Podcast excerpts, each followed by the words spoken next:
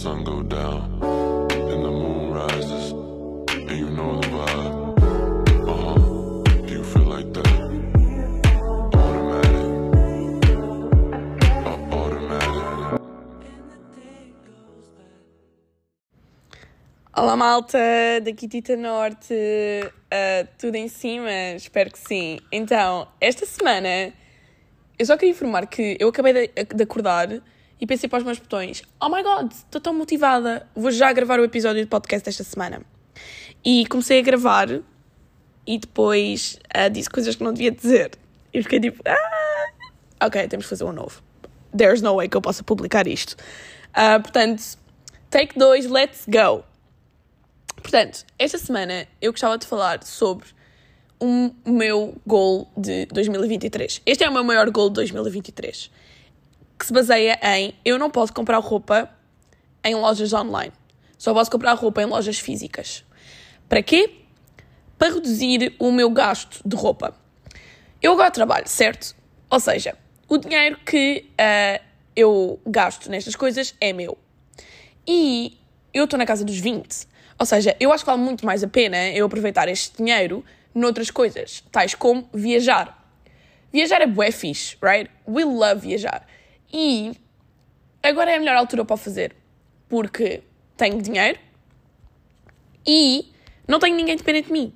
Não tenho filhos, right? Portanto, o tempo perfeito é agora. E então eu pensei para os meus botões: ok, girl, tu tens que parar. A partir de agora, a nossa prioridade deixou de ser roupas. A partir de agora, a nossa prioridade é viagens. Viajar o máximo que puderes para os sítios que ainda não foste, aos sítios que gostas bué de ir e aproveitar a vida com os teus amiguinhos, certo? Então eu fiz esta, este goal 2023. E, para que o goal resultasse, eu tenho um pequeno notebook que se chama What I Spend on Clothes in 2023.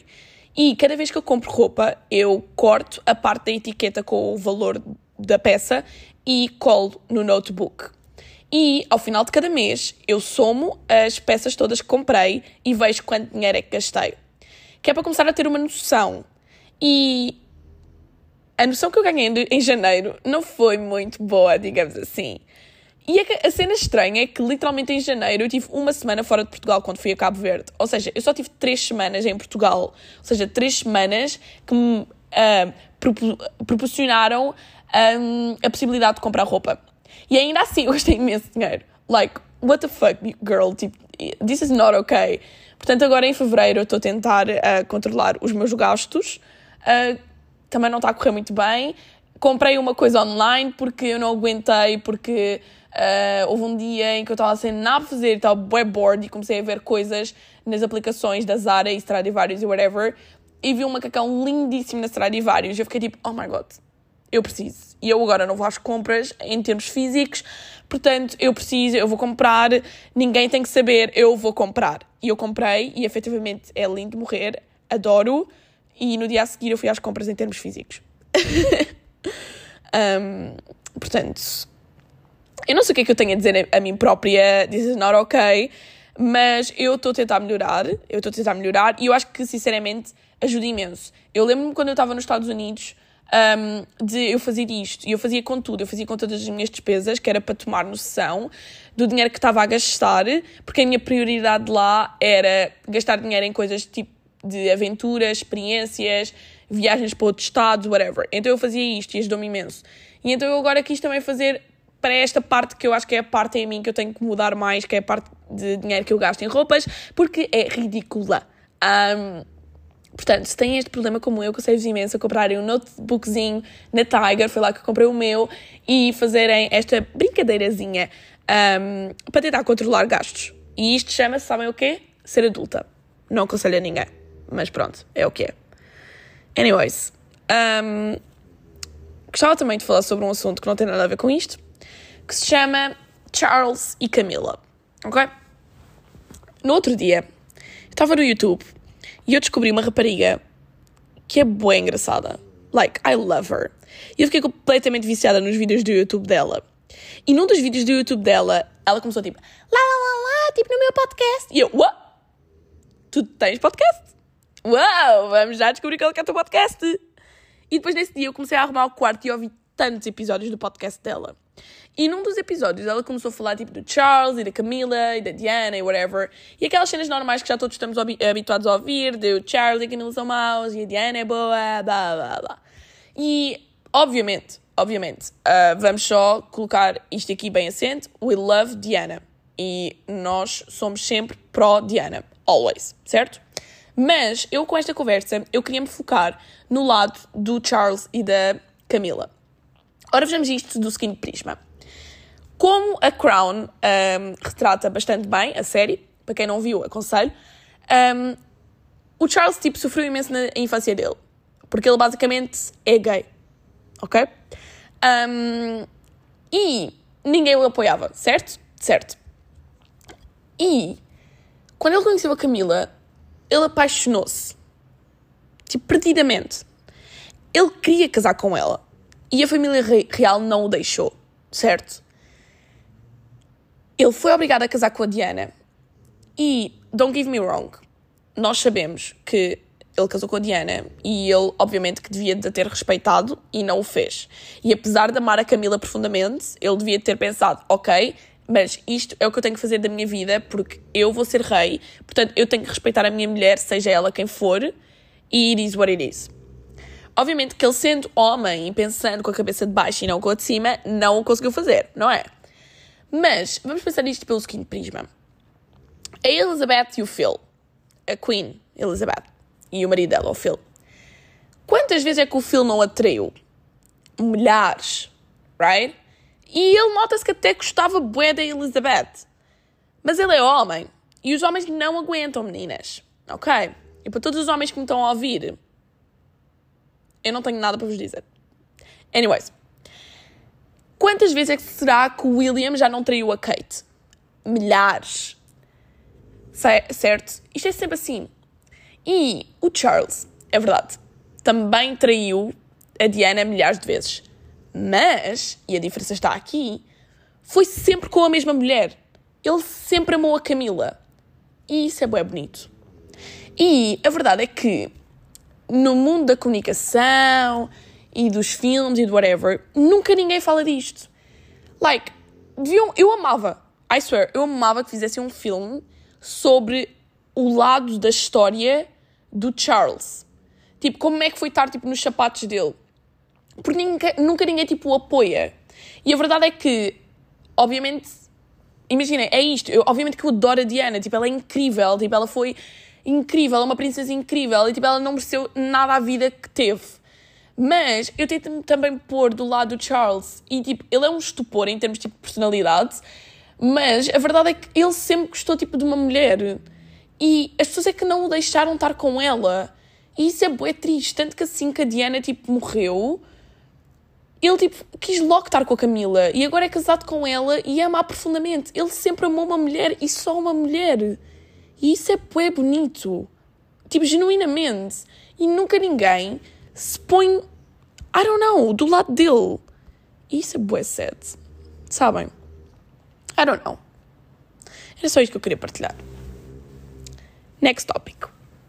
Topic. Eu gostava de falar sobre Chloe. Chloe, acorda. É que ela está a ressonar imenso. Um, mais um dia normal na nossa vida aqui de podcast, não é verdade? Eu gostava de falar sobre um problema que eu me debato imensas vezes. Que se chama aborrecimento. Ok? Isto é um dos piores struggles que eu tenho na minha vida que é um, tentar um, contrariar o aborrecimento que eu sinto quase diariamente. E agora vocês estão tipo, ah, mas como assim, girl? Eu vou explicar. Eu uh, sinto-me aborrecida a fazer tipo tudo, ok?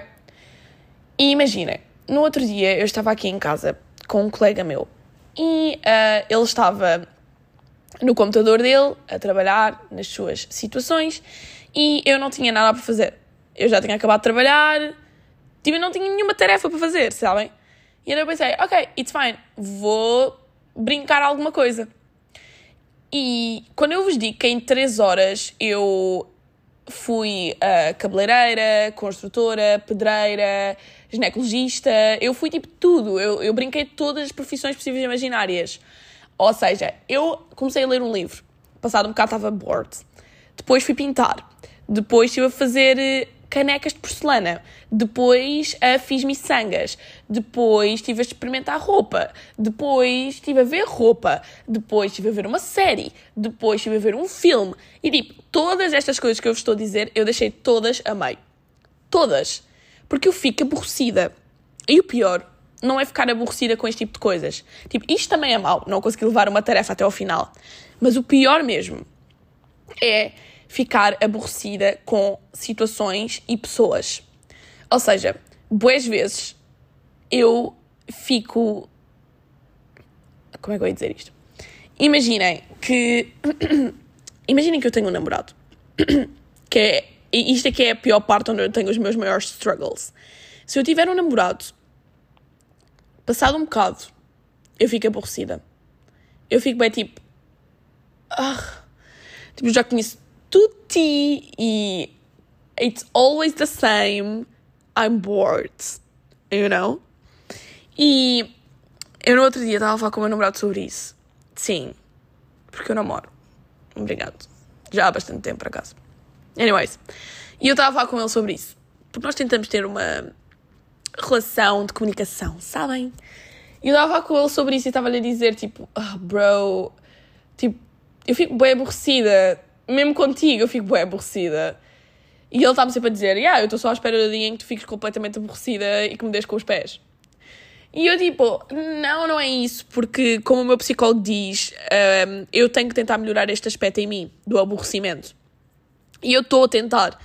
Só que é um bocado complicado, porque imaginem, eu às vezes, imaginem que eu estou a fazer uma cena com o meu namorado, tipo, a passear, digamos. E passado um bocado eu fico tipo, ah, I'm bored. Tipo, e nós podemos estar a fazer alguma cena bem interessante, you know? Ou podemos estar, tipo, imaginem, fomos ao Starbucks e agora estamos a chilar num jardim qualquer.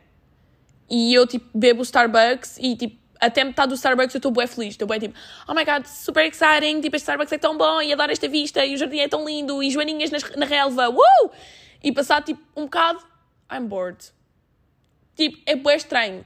Um, como é que eu estou tipo tão feliz no minuto e bué tipo bah, no minuto a seguir, you know? Uh, então é uma cena que eu tenho um bocado de struggle é, em combater um, o aborrecimento da vida.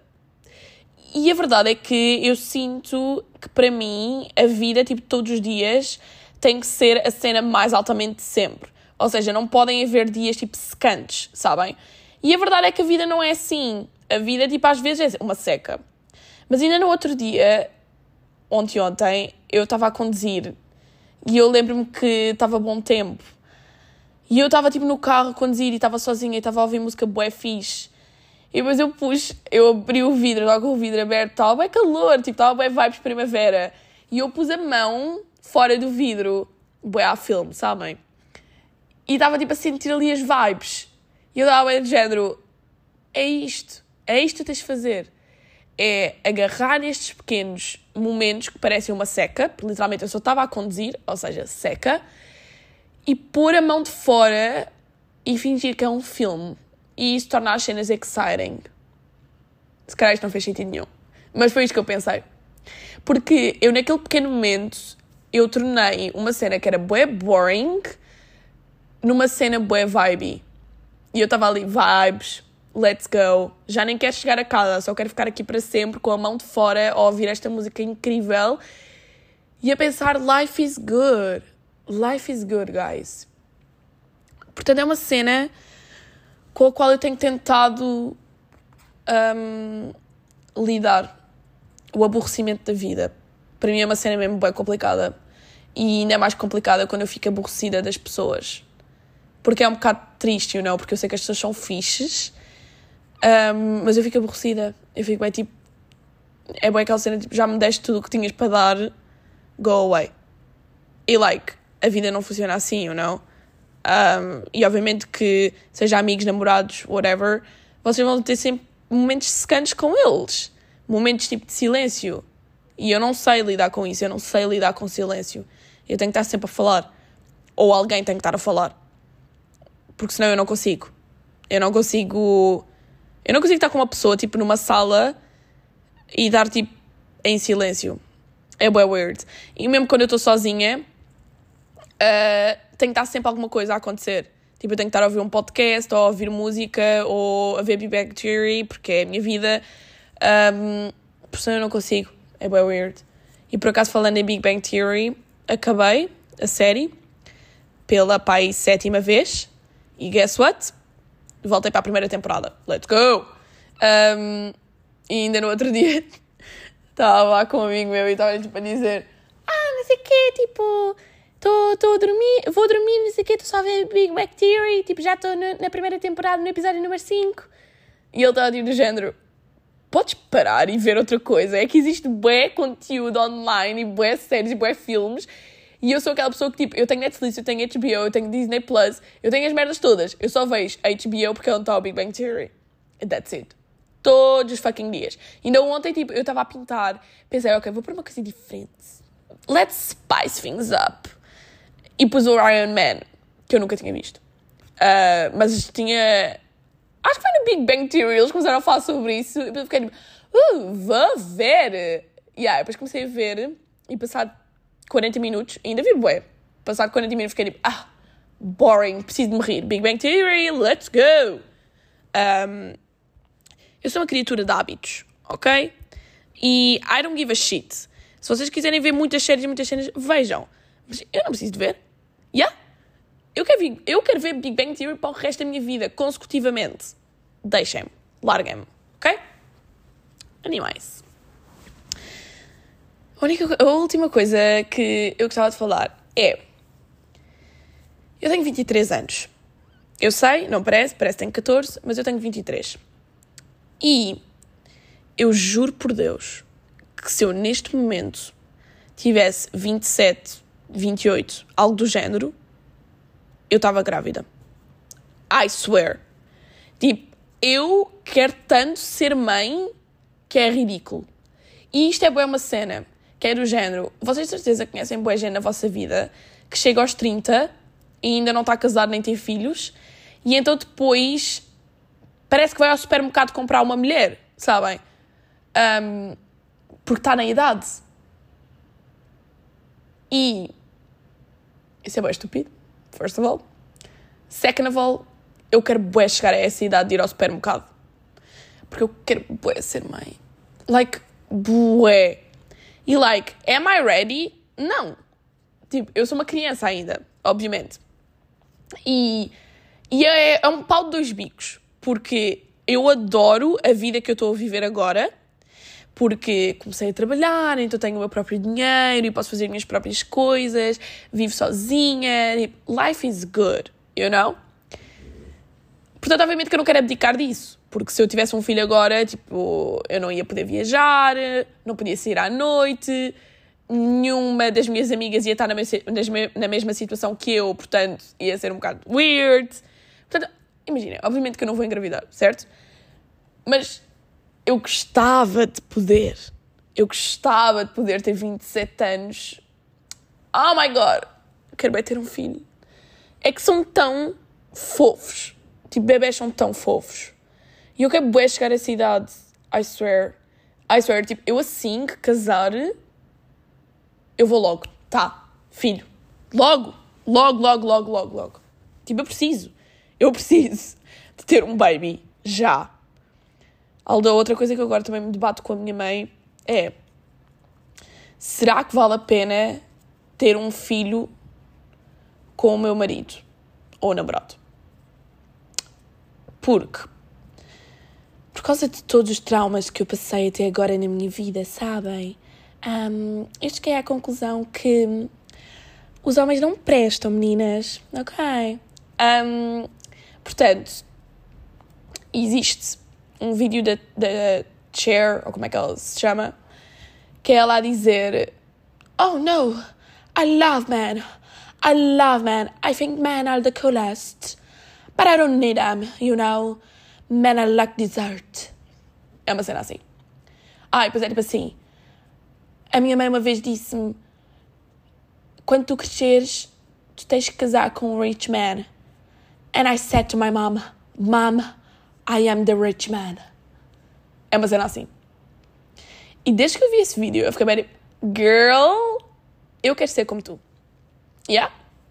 Eu quero ser, eu quero. Eu quero ser a rich man e eu quero lidar com os homens como se eles fossem sobremesa. Ok? E é isso que eu faço hoje em dia.